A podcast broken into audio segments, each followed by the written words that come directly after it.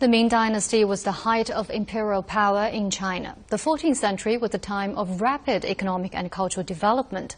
The Long Museum West Bund in Shanghai is presenting 83 exhibits featuring paintings and calligraphy from the period. 20 of which are on public display for the first time.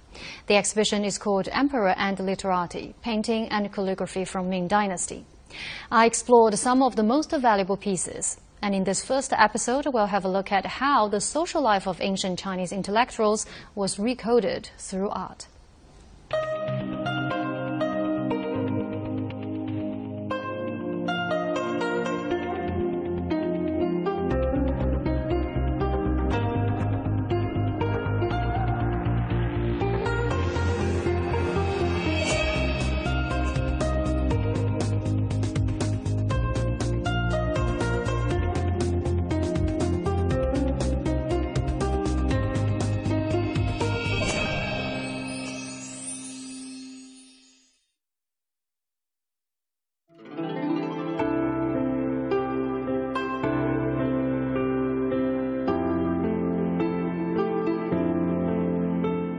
Long Yu Shi literally means dragon and literati.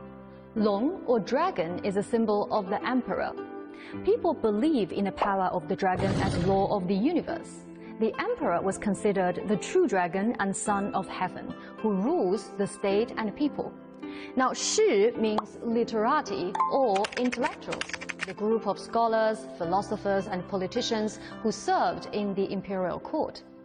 Most of the artists featured in this exhibition held a Jinshi degree, which is the highest and final degree in the imperial education. Understanding the complex tension between the imperial power and the scholar literati class is key to understanding the social evolution of the Ming dynasty.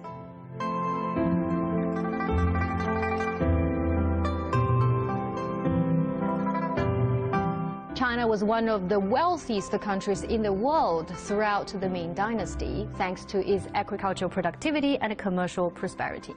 Therefore, the culture of traveling and literary gatherings were a large part of daily life for the upper class. Hand scrolls, fans and paintings were often given as gifts on a variety of occasions. They were a token of friendship and courtesy, and some paintings were also displayed for specific occasions and seasons, becoming an indispensable part of the upper class lifestyle.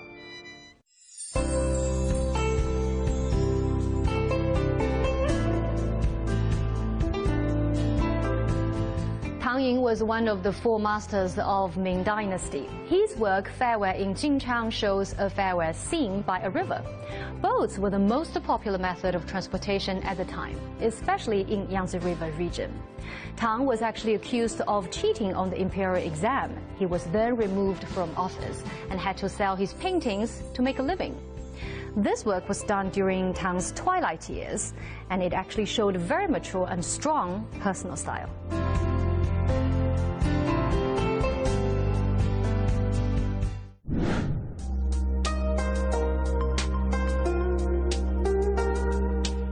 The initiation on cattail hassocks began with a painting by Shen Zhou that was paired with a poem by Wu Kuan. Many other members of literati wrote poems with a similar rhyme in response to the original work. These poems were then added to the scroll until it eventually grew to this 10 meter long masterpiece of art and literature. Well, when you think of it, it's kind of like what we do today with a social media post. A single image can create a string of comments or a discussion, but there is a slight difference. Each comment had to include a rhyming sequence. Can you do that? 送别主题的兴起是跟明代的这种商业的呃经济的繁荣有巨大关系。明代在明初的时候，中国大概有七千万人口，到明末的时候就到了一点五亿，增加了将近八千万。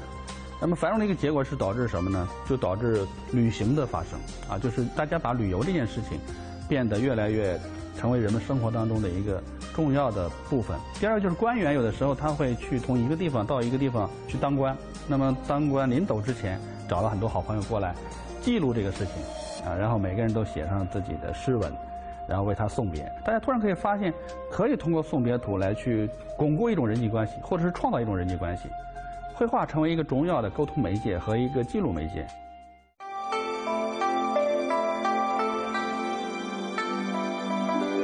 Shen Zhou. He spent three years creating this 16-meter-long scroll as a gift to his best friend Wu Kuan. It is considered by the collectors and historians as the best work of Shen's lifetime. A handmade gift like this? I'd love some.